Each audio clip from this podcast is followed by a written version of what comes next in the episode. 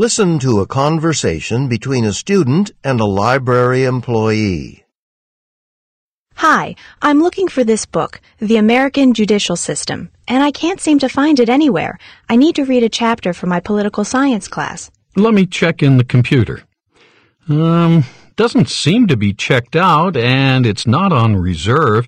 You've checked the shelves, I assume. Yeah, I even checked other shelves and tables next to where the book should be. Well, it's still here in the library, so people must be using it. You know, this seems to be a very popular book tonight. We show six copies, none are checked out, and yet you didn't even find one copy on the shelves. Is it a big class? Maybe about 75? Well, you should ask your professor to put some of the copies on reserve. You know about the reserve system, right? I know that you have to read reserve books in the library and that you have time limits, but I didn't know that I could ask a professor to put a book on reserve. I mean, I thought the professors make that kind of decision at the beginning of the semester. Oh, they can put books on reserve at any time during the semester. You know, reserving books seems a bit unfair. What if someone who's not in the class wants to use the book?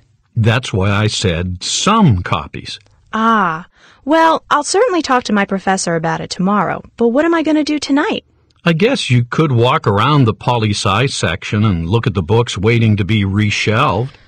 There do seem to be more than normal. We're a little short-staffed right now. Someone quit recently, so things aren't getting reshelved as quickly as usual.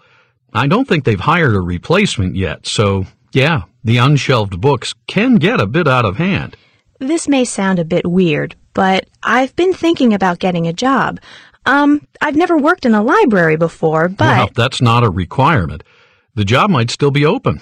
At the beginning of the semester, we were swamped with applications, but I guess everyone who wants a job has one by now. What can you tell me about the job? Well, we work between six and ten hours a week, so it's a reasonable amount.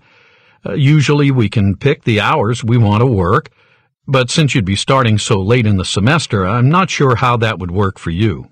And, uh, oh, we get paid the normal university rates for student employees. So who do I talk to? I, I guess you talk to Dr. Jenkins, the head librarian. She does the hiring.